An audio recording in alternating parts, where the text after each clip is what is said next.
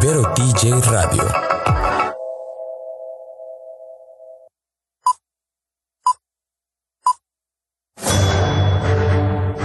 Una charla con amigos sobre los acontecimientos cinematográficos lo puedes encontrar aquí en La Esquina del Cine.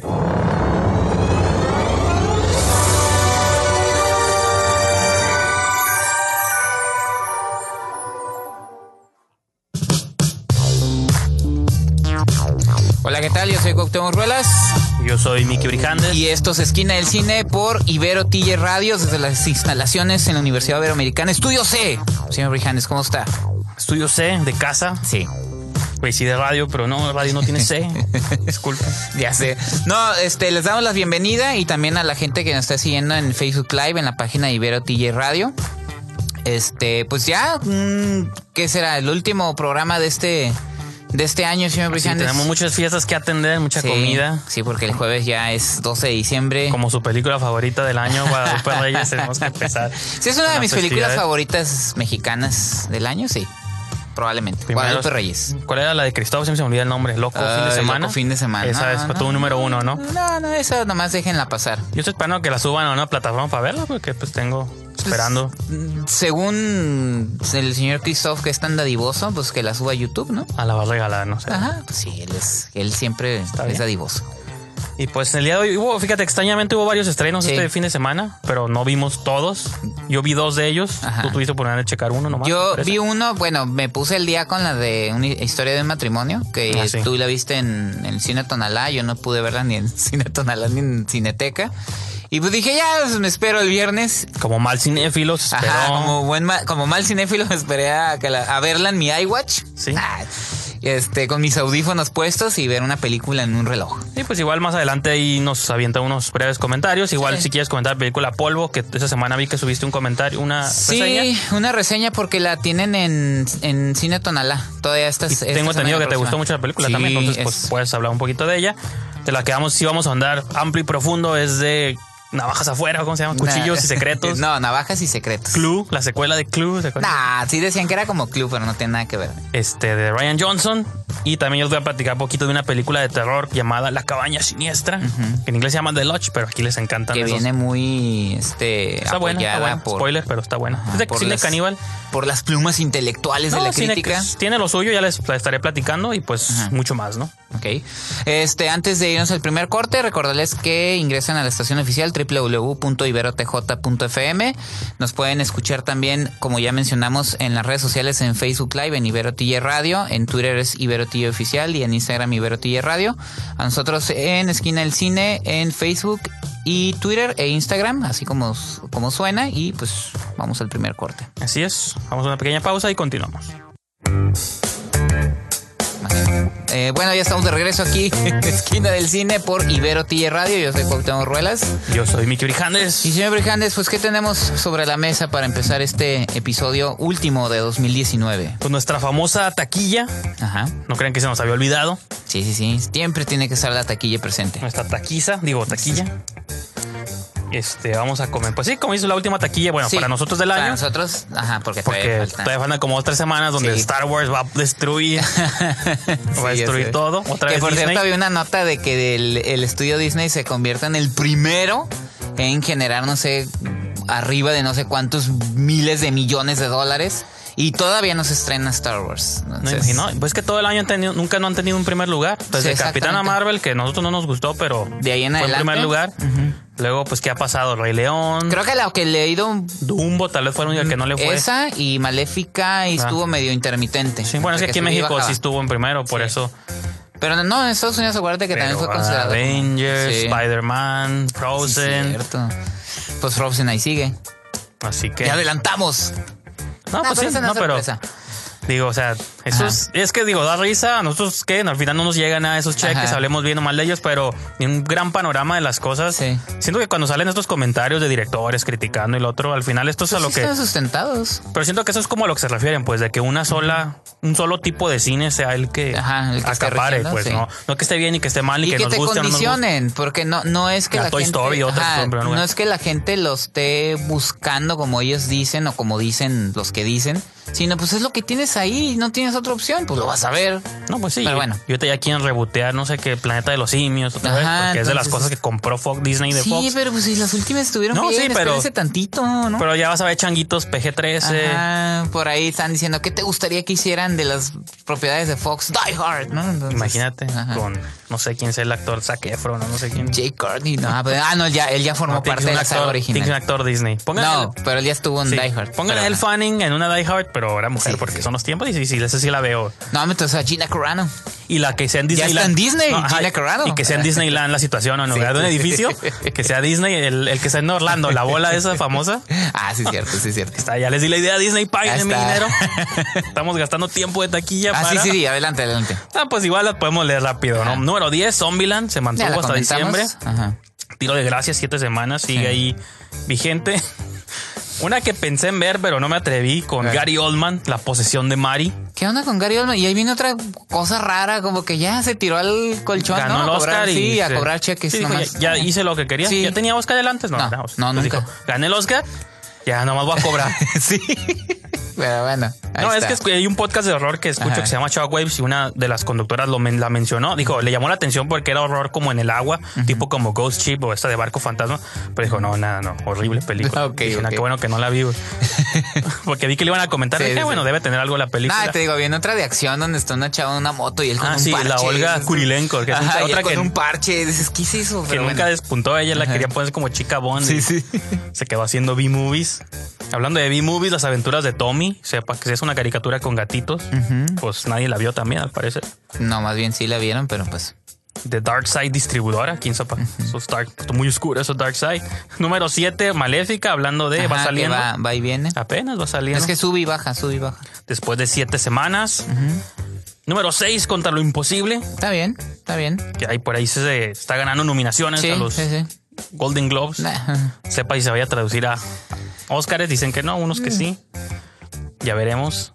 Una que sí yo la quería ver de verdad, pero pues hubo muchos estrenos. Nueva York, sin Ah, salida. sí. Yo también, pero ya cuando vi el avance la, no se me antojó mucho. No, pues yo por ver qué, qué propuesta traen los Black Los Panther rusos- y ah, los, rusos rusos, de sí. productores y todo. Sí, porque la novedad es que los productores son los responsables de los últimos grandes éxitos de Marvel, ¿no?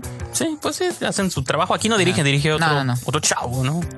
Kirk. Se apellida Kirk. Pero pues sale Black Panther, presta el Ajá, nombre sí, y sí, todo así. Entonces, número cuatro, Guadalupe Reyes. Bien. Tu, película sigue, Merece, más, pero está bien ahí, está bien. sigue vigente. Ajá, segunda semana. Número 3, Entre Navajas y Secretos. Muy bien, buen lugar bien, para una movie que vamos a comentar más adelante. Y que esto es como esos movies que son disparo al aire, pues de que tanto como podrían pegar por el cast que tienen, como sobre todo Chris Evans, porque también es el que más conocen. Pero yo creo que sí está dentro del, No, del, del rango de que si van a ver a Capitán América, les va a gustar. Pues sí.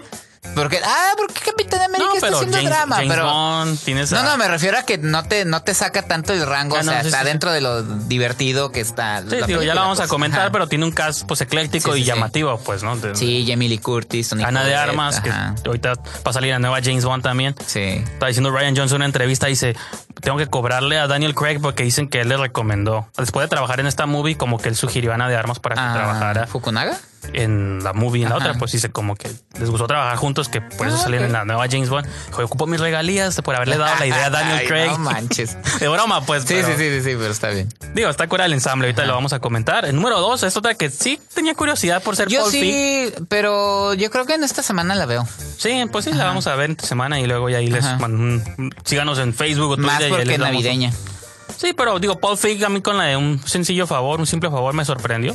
A mí no. Como su homenaje al thriller, así estaba curada. A mí no me gustó esa. y esta movie yo escuché cosas divididas, entre, desde cosas negativas hasta positivas. Pero se llama Thompson el guion, entonces pues promete, ¿no? Y pues Emilia Clark, yo soy fan, y el Harry Goulding, o cómo se llama, el chavo ese, Sí, el que de sale en Crazy Crazy Rich Asians, también ajá. está otro actor en ascenso, pues así que habrá que ver. Y en primer lugar, pues como ya mencionabas, congelado, sigue congelado Sí, en primer sí, sí. lugar. Yo ayer fui a ver la de Na- Entre Navajas y Secretos y todavía había una fila entera enfrente de mí pidiendo para Y Frozen. ahí va a estar dos semanas más hasta que llegue el despertar de los Skywalker. ajá.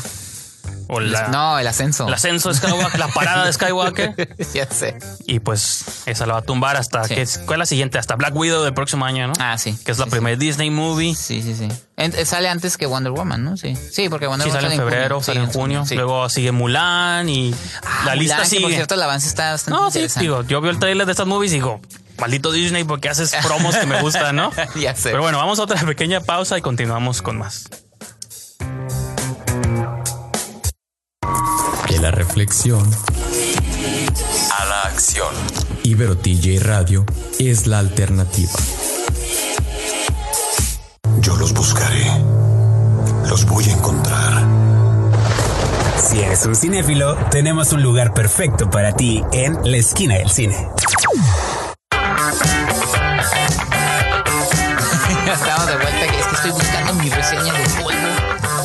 Debes saber de memoria. Sí, ya sé. No, es que eh, me tomó un poco de sorpresa que la película todavía esté en, en- en cartelera, pero no en la comercial, sino que... Cine Tonalá. En Cine Tonalá. Y, y me tomó de sorpresa, pero positiva. Pues Tonalá tuvo Sonora también, ¿te acuerdas? Cuando ya había salido tiempo de cartelera regular. Hasta eso que están teniendo propuestas mexicanas Sí, por largo tiempo. que no son de las comerciales, pero que son que han tenido estreno comercial. Como Sonora estuvo fue una buena sorpresa. Sí.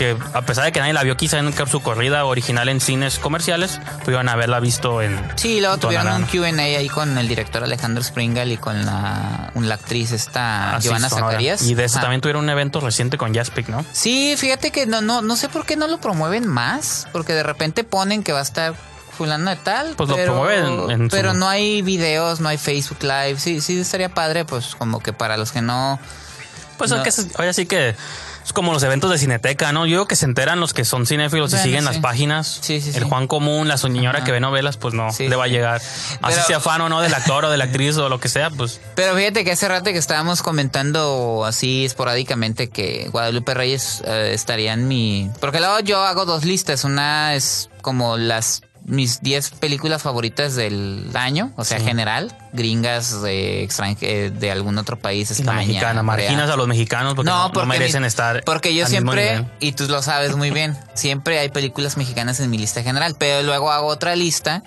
donde considero los 10 estrenos mexicanos más importantes del año desde mi punto de vista. Porque voy a hacer una de cine ruso o de cine. Y este, no, porque como yo vivo en México y me gusta el cine, cine mexicano y soy mexicano, me puedo identificar. Yo los Yo- rusos yo no sé, porque, porque aquí no llegan más que como dos películas al año. Cine no chicano, yo voy a hacer una de cine chicano. Ándale, pues con, con usted adelante, hágalo.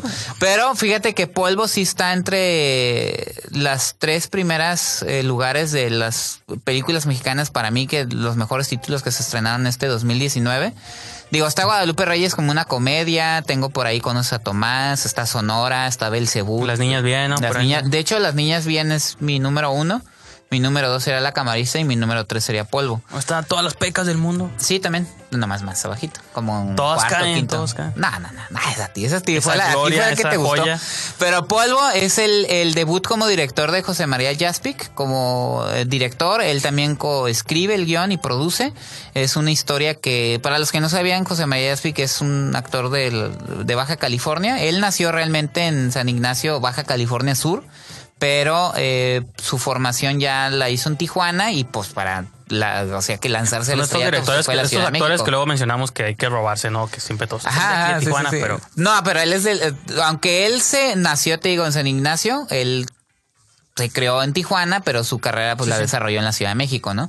Pero de ahí parte como de un, un poco de elementos autobiográficos, la película Polvo la ubica en San Ignacio, pero a raíz de un, de un evento fuera de lo común, una avioneta que carga cocaína, pues tiene un accidente y le llueve los pueblo, ladrillos de cocaína al, al pueblo, ¿no? Entonces, José María Jaspi, que es de ese pueblo, pero ya no vive ahí, está en Tijuana, buscando según... Él se fue del pueblo buscando ser estrella de Hollywood, pero terminó como cadenero en un antrillo para un mafioso, ¿no? Entonces, eh, a sabiendas de que él es de ahí, se le ocurre al, al jefe mafioso, que es Jesús Ochoa, pues que vaya como última misión a recoger el material para que no pase algo más grave en el pueblo. Triple frontera. Más o menos, pero en, en un tono más. Sí, sí, sí. A mí lo que me gusta de la película es que en el momento en que él regresa a su pueblo, empieza a ver esta dinámica. ¿El pueblo es real o es ficticio? No, es real, Sí, San Ignacio, ah. sí, sí existe. Sí, pero es que a veces, luego a veces le cambian el nombre. Ah, sí, sí, Para sí. darte No, no, no, sí, pueblo. San Ignacio, Baja California Sur, sí existe. Y ya pues se reencuentra con el que era el amor de su vida, pero ya... Que es ya- Treviño, ¿no? eh, Mariana Mariana Treviño, que pero ella ya está casada con el que se convirtió en el, Capo, en el sheriff, Ah, que es sheriff. un actor también de aquí de Tijuana, que es Adrián Vázquez. Y también sale otro actor de Tijuana, que es Carlos Valencia. Y a- ahí está ensamblado con otros actores. Sí. Y la dinámica está padre, porque a fin de cuentas es, es un manejo entre humor, eh, drama y también pues un poquito de cine criminal. Sin embargo, a diferencia de otras películas, no es apología al crimen, no, no es violencia por la violencia, sino también hace como una disección de cómo pueden cambiar las dinámicas a raíz de que el narcotráfico puede formar parte de la, de la sociedad, ¿no? Para bien y para mal. Jaspic nunca exonera a los personajes. Pero, pues, te pone cómo en la llegada de él se transforma Sí, sí, sí. todo, ¿no? Y empieza a ver- les empieza a ofrecer dinero para que De encuentren, eh, para que encuentren los paquetes de coca, pero sin decirles que es coca. Pero obviamente. Harina. Ajá, no, es que es medicina para Ah, unas pastillas, este, muy Form- buenas. fórmula, Ajá, ¿no? Una fórmula. Y eh, pues ahí empieza a, a chocar todo esto. Y me gusta que Jaspic, tanto como director, o como co-guionista y como productor, creo que encuentra el ritmo idóneo. Por ahí le criticaron un poco el final, incluso Javier Espinosa, que tiene una reseña en la página de esquinadelcine.com. Así es. No le gustó el final. Yo considero que algunos lo consideran abrupto. Por ahí escuché Jaspic que también tuvo una decisión muy, este, batallando un poquito para decidir qué. Pero creo que va acorde con la personalidad del personaje y con el desarrollo que él tiene. Entonces, eh, a fin de cuentas, pocas veces vemos estas películas que manejan muy bien como esta mezcla de géneros. Y creo que, que es Sí, que ahorita una- que hablábamos fuera del aire de la película de Tarantino, ¿no? Que tiene elementos de comedia, también tiene Ajá. momentos dramáticos Ajá. y la una película puede tener las dos cosas Sí, sí, sí. y no pasa nada. Pues, sí, y Mariana Treviño bien. por ahí ganó también el premio a Mejor Actriz en el Festival de Morelia. Este, esta vez que estuvieron Alberto Villescusa y Javier Espinosa la pudieron ver. Eh, no la han mencionado mucho, pero desde mi punto de vista es para mí uno de los mejores estrenos mexicanos en el 2019.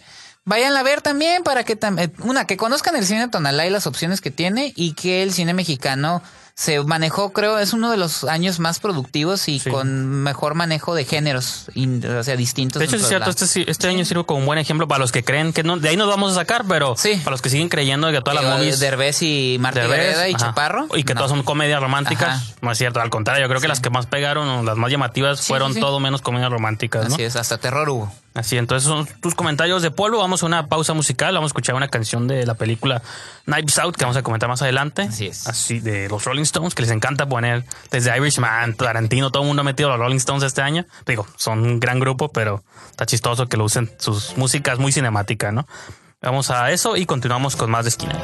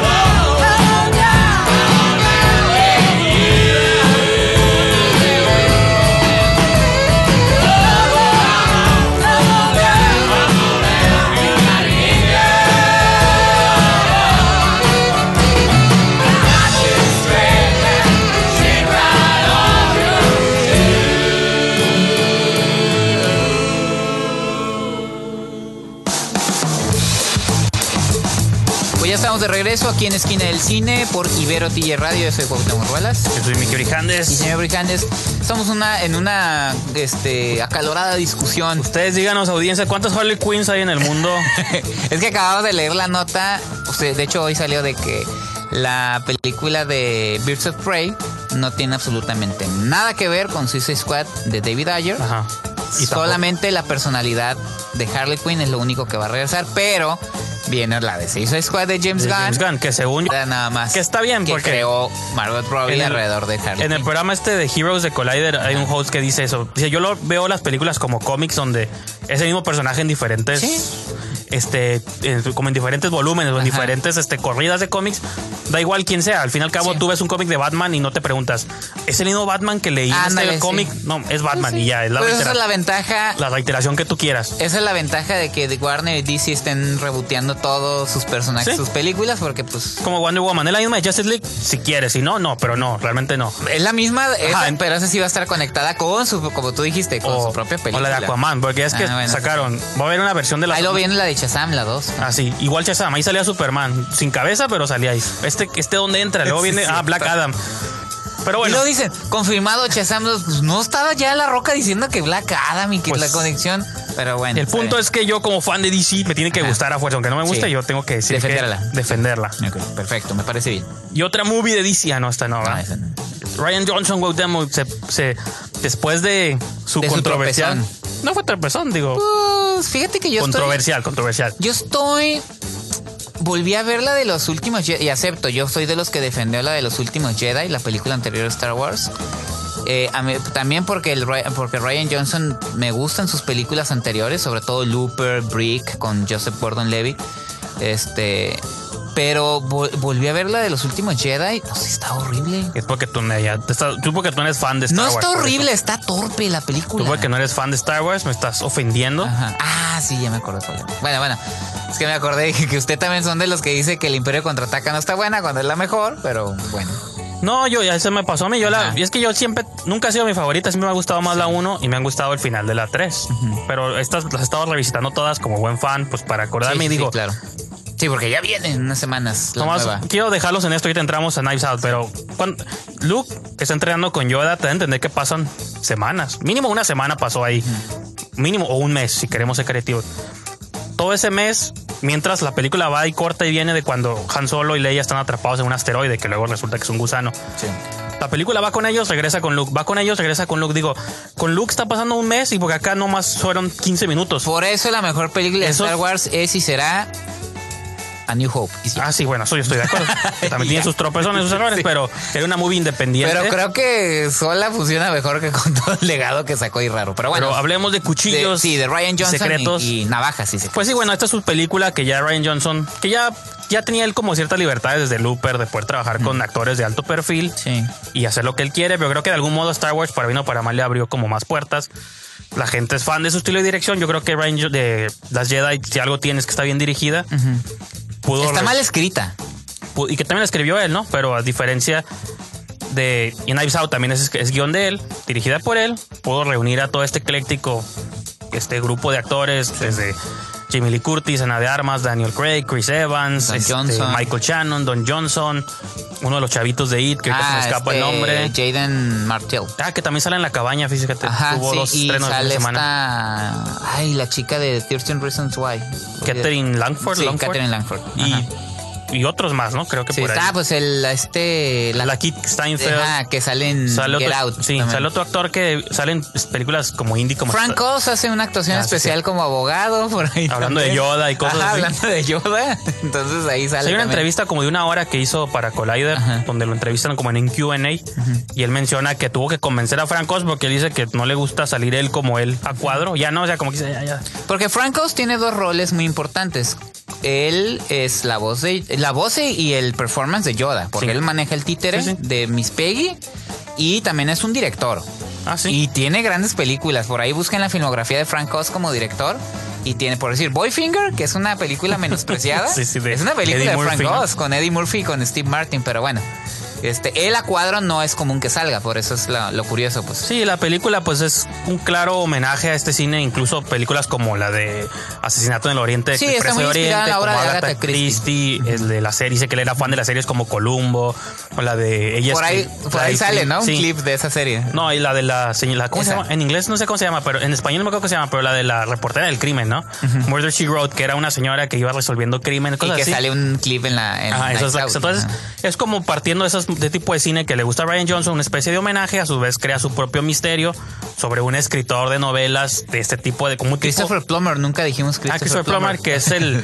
Digo, no es spoiler porque en la primera escena Sí. aparece, Pues de eso muer- trata aparece muerto.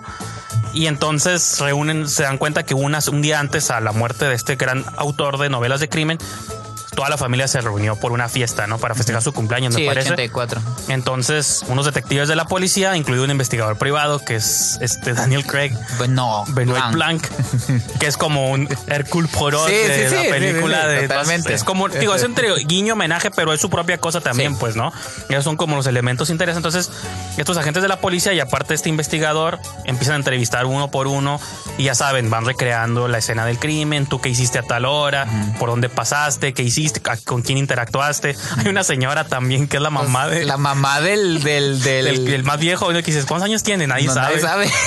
Pero ahí está, ¿no? Sí, O sea, sí, ahí está personaje. presente. Entonces, pues, a partir de ahí creo que la película pues teje su trama. Pues no es un murder mystery que le llaman, Claro. que es un es hay un crimen. Por eso al principio bromeaba con Clue, pues, ¿no? De que es una serie, una película que te plantea un asesinato, un crimen y Pues de hecho, Clue, el juego, o- y que también hay una Sí, sí, película, una película con- este, está inspirado en la obra de Agatha Sí, Christie. bueno, es que esa es como Ajá, Agatha. Christie es como el centro de todo y de ahí son las Así como en el horror es Stephen King a veces, Ándale. aquí en el misterio es Agatha Ajá, Christie, ¿no? Este, vamos a una pequeña pausa y continuamos con más de esta película. Ibero TJ Radio, Sonidos en común. para una nueva conversación.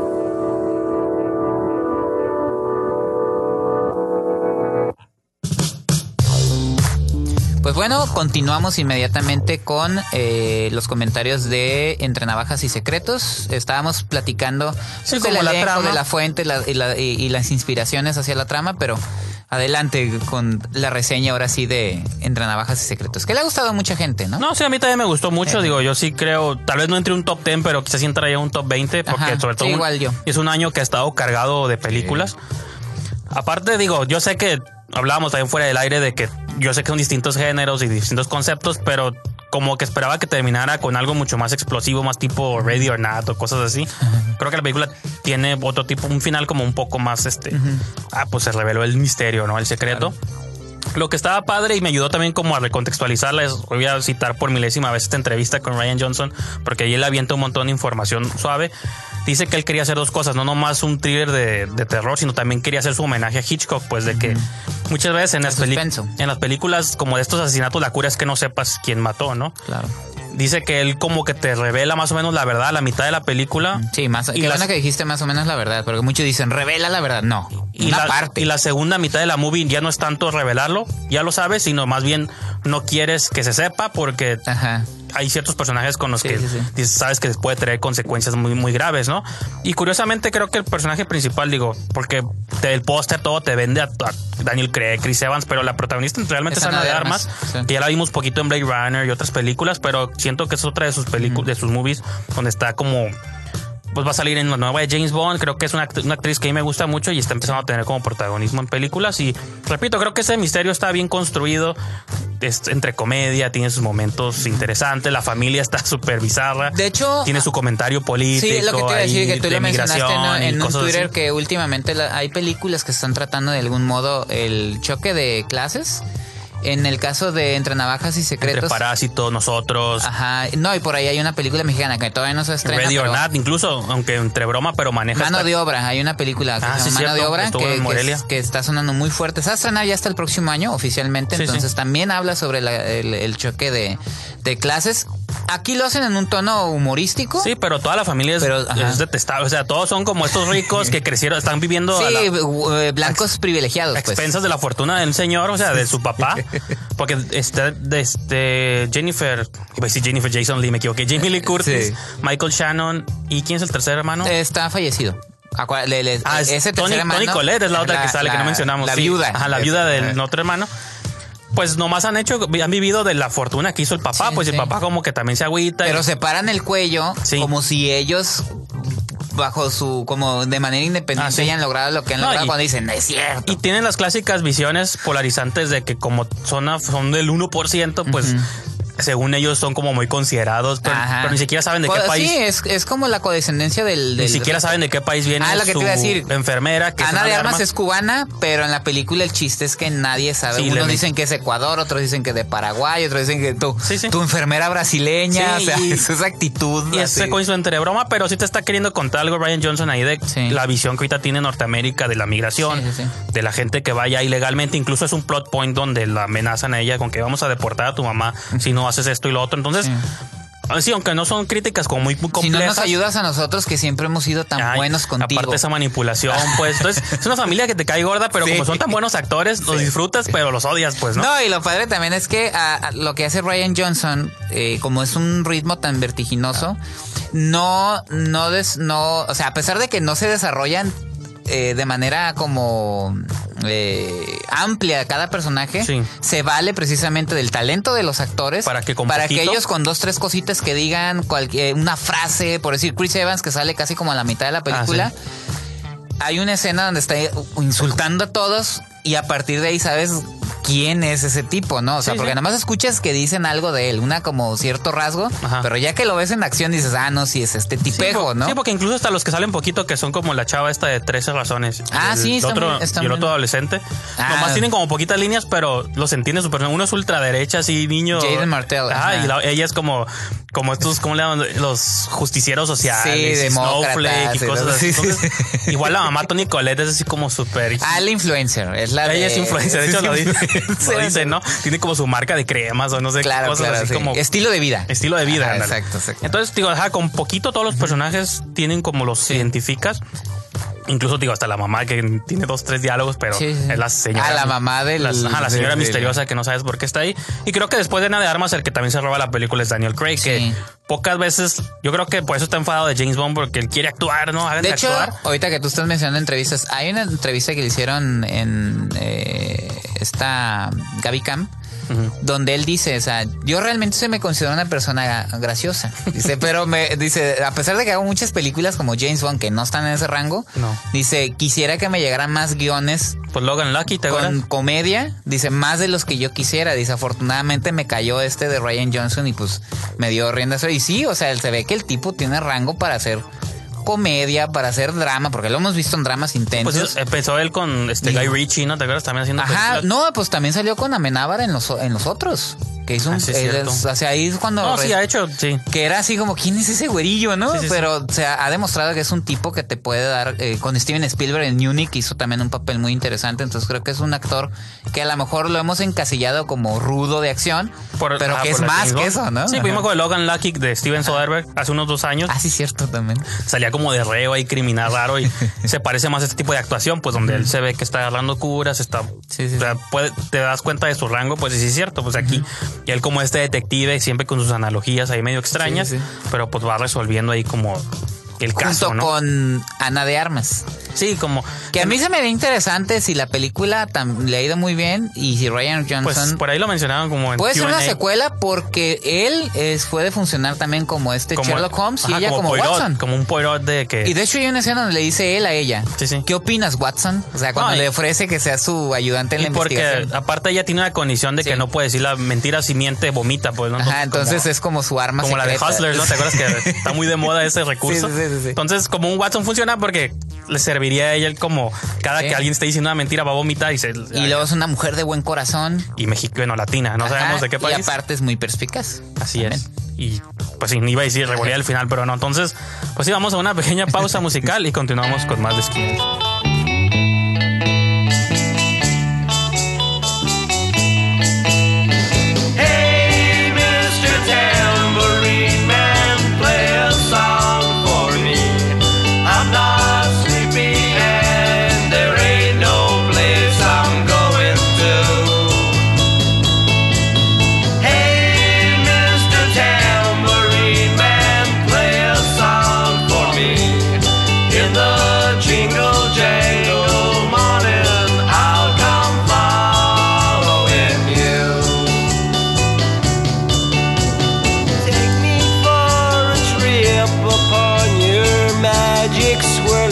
Ship.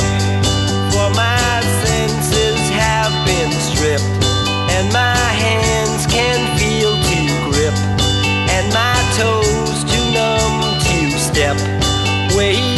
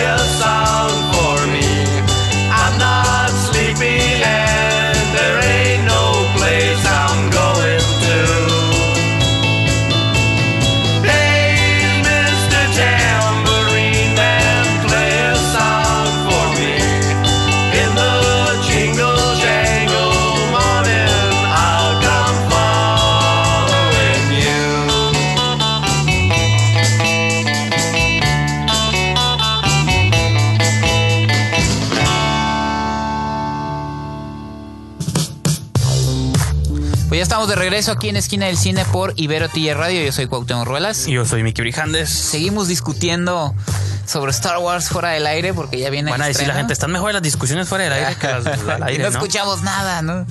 Pero bueno, señor Brijandes, vamos a hablar del género que a usted más le gusta. A mí también me gusta, pero usted es el experto y el aficionado número uno. Pues dicen, ahora sí que no sé si sea verdad o no, jefe, Ajá. pero Así como yo me pongo a hablar de cine mexicano.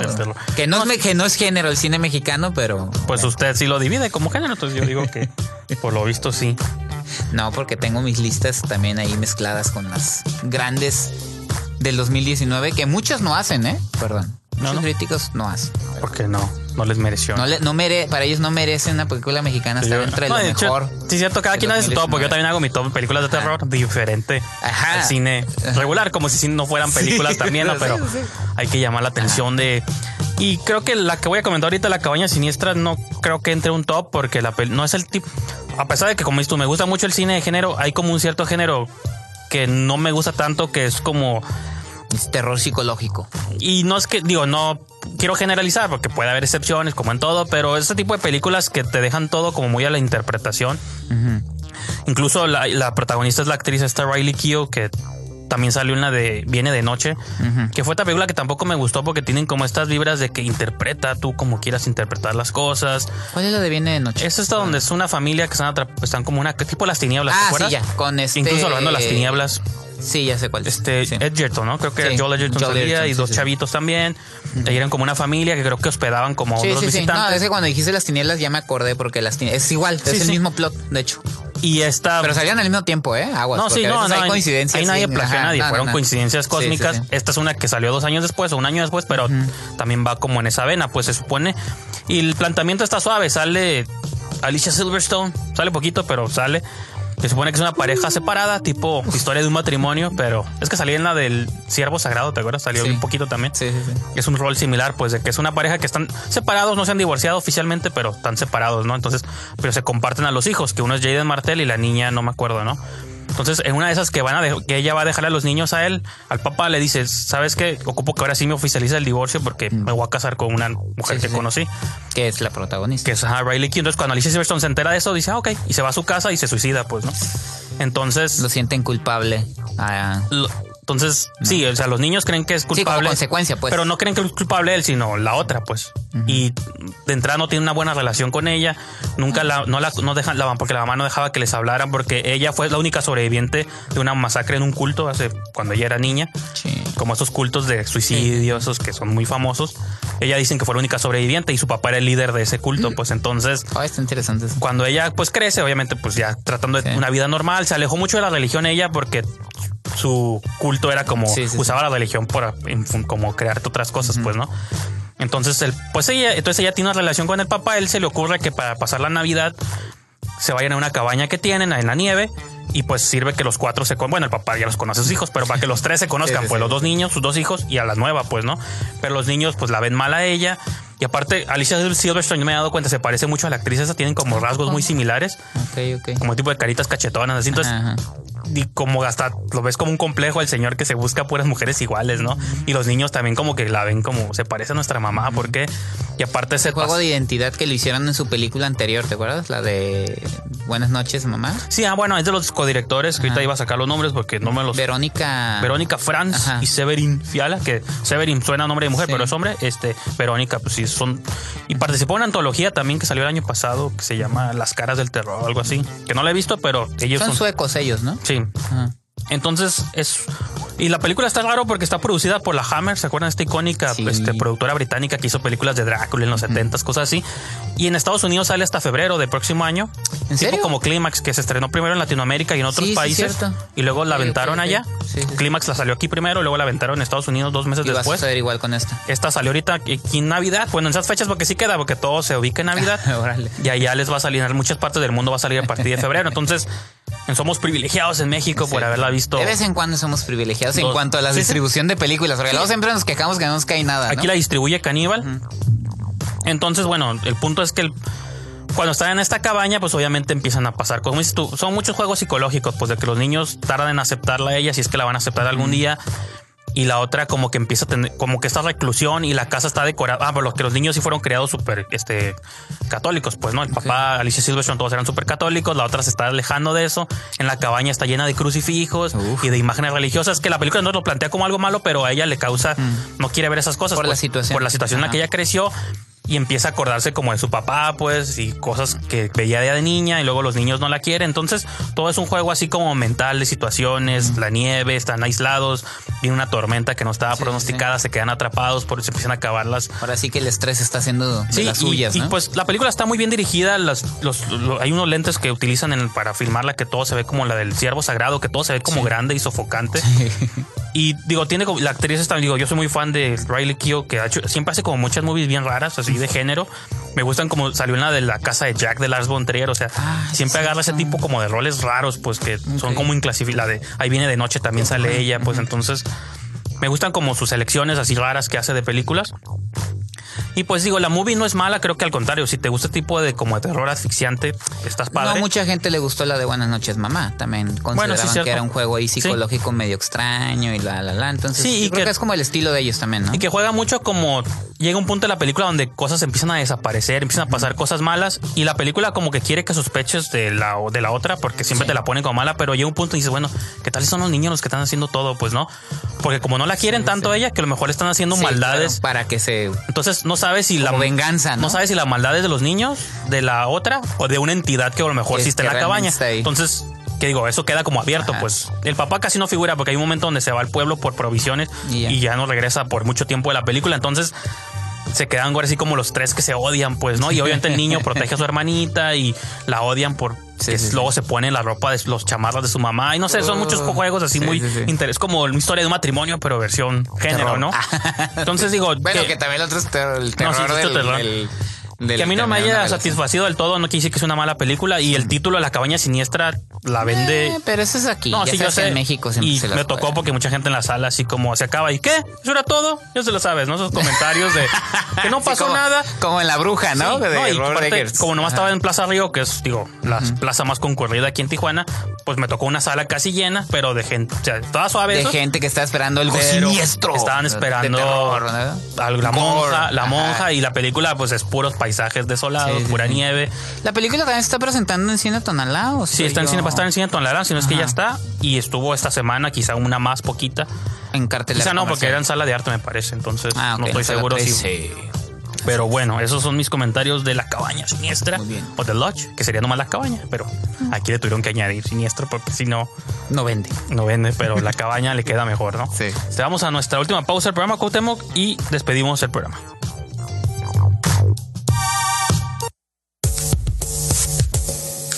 Esta frecuencia suenan todas las voces. Ibero DJ Radio es la alternativa.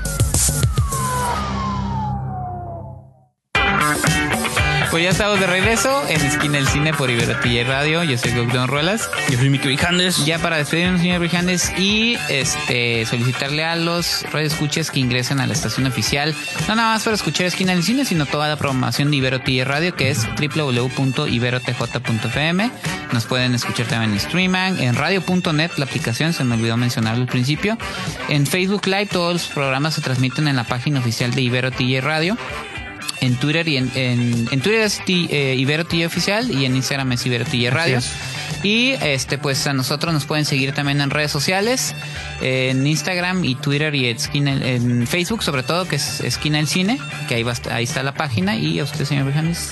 No, sí, mencionarles que este es nuestro último programa Sí, aquí en Ibero 2019. Radio, eh, del 2019, así que nos vamos a perder películas como Jumanji, Star Wars y no sé qué otros estrenos vienen ahí en el camino. Esto no es Berlín. Esto no es Berlín, Así que es. sería nuestra recomendación para que vean la próxima semana, Ajá. en lugar de Jumanji. Como quieran, como quieran. Doblemente embarazada, eso también viene por ahí. Ah, no, pero eso, uy, no, olvide, no, no, no. Nos vamos a perder. No lo diga. Cats también vamos a perder ese, Ah, gran, es- ese es- gran musical de hicieran. Cooper. eso, sí. Y pues sí, ya me pueden seguir en Twitter, Instagram, arroba Brijandes, Letterboxd también. Como mencionaba Cuauhtémoc, todos estos programas los pueden encontrar en esquinadelcine.com y también en la página de Facebook, sobre todo redes sociales, que es donde Sí. más se maneja uno, ¿no? Entonces, pues yo creo que con esto despedimos el 2019 Cuauhtémoc y ya nos estaremos escuchando para el 2020, 2020, rara vez Ah, sí, cierto. llegamos a años icónicos, Ajá. entonces pues yo digo, les repito, síganos en redes para que se- seguramente a lo mejor en este Inter por ahí Sí, vamos a estar publicando noticias, audios, videos, yo qué sé, así que tampoco se acaban las actividades, pero sí por el 2019 aquí se En cierra, Ibero. así se cierra. Bueno, y continuamos en Ibero. En el Pero- 2020. Así es. Entonces, pues con eso los dejamos. Pasen felices fiestas. Guadalupe Reyes, todo, ya saben. Este es año nuevo. Así es. Y, o si no, Día de la Virgen, el 12, así sí celebran eso también. la cena de Navidad y la rosca de Reyes. Para esa fecha ya van a estar de regreso en Ibero. Así es, sí. Así es. Entonces, Sí, algo, nos escuchamos próximo año. Adiós. Hasta luego.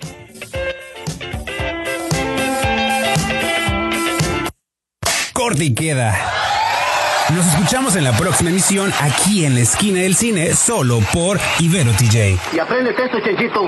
Mientras cómanos, ámenos y bébanos, man que no trabajenos.